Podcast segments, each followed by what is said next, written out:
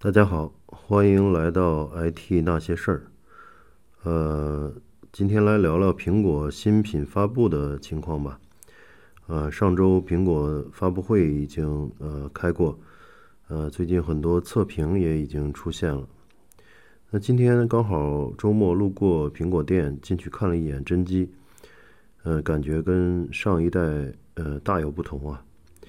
这次新发布呢有两款屏幕大小啊，MacBook Pro，呃，一个是十四寸，一个是十六寸。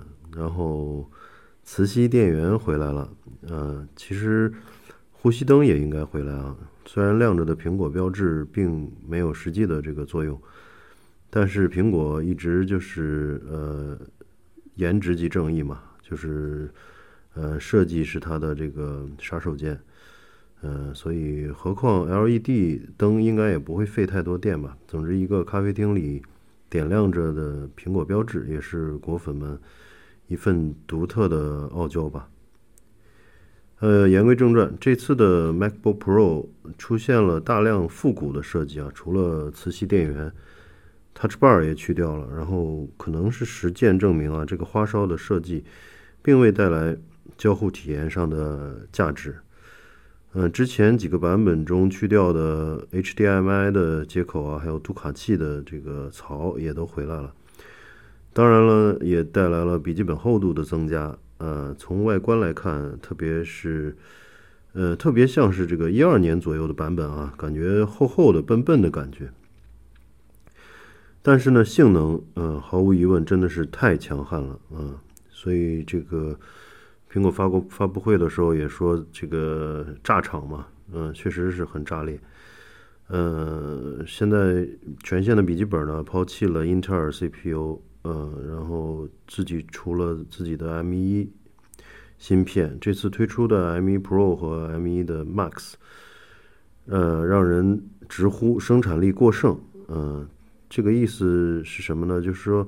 如果不是专业搞视频处理的工作者啊，笔记本用来剪辑 4K 或者 8K 的视频，呃，大部分大部分这个笔记本的性能实际是发不发挥不出来的。嗯，我的笔记本呢，还是嗯有一个一三年的十五十五寸的，嗯，还有一个一九年的英特尔 i 五的版本。嗯，看视频啊，做 PPT、邮件处理，甚至做一些。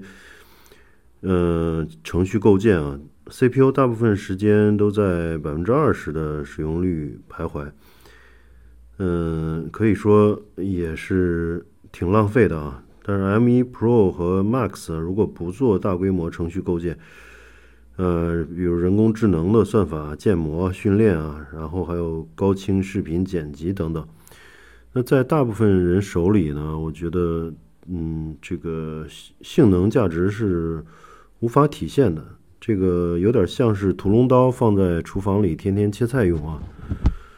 嗯，当然，如果不差钱，坚持要决定要升级的话，入门版本配置已经很能满足需要。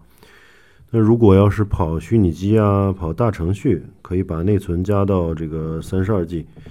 呃，真正的专业剪辑师，我认为才可能用到 M1 Max 顶配和六十四 G 内存。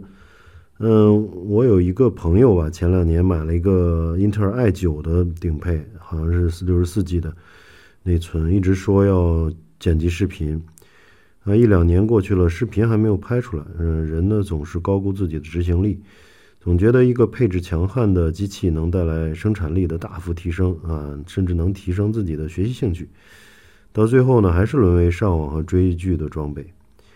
当然，提到追剧，这次的 MacBook Pro 音质上有了大幅的提升啊，有了较好的低音单元。我在店里面试听音乐时，竟然听出了外接蓝牙音箱的效果。不过，对于一个一万五起步的笔记本，这倒也不能算什么亮点啊。毕竟随便买一个嗯几百一千的蓝牙音箱啊，还是能秒杀笔记本的扬声器。那么打算入手十六寸版本的，一定要慎重啊，不是一般的重。嗯，感觉买十六寸的唯一场景就是放在家里或者放在公司，呃，固定使用，便携性基本归零。好，那今天就先聊到这里，我们下期再见，谢谢收听。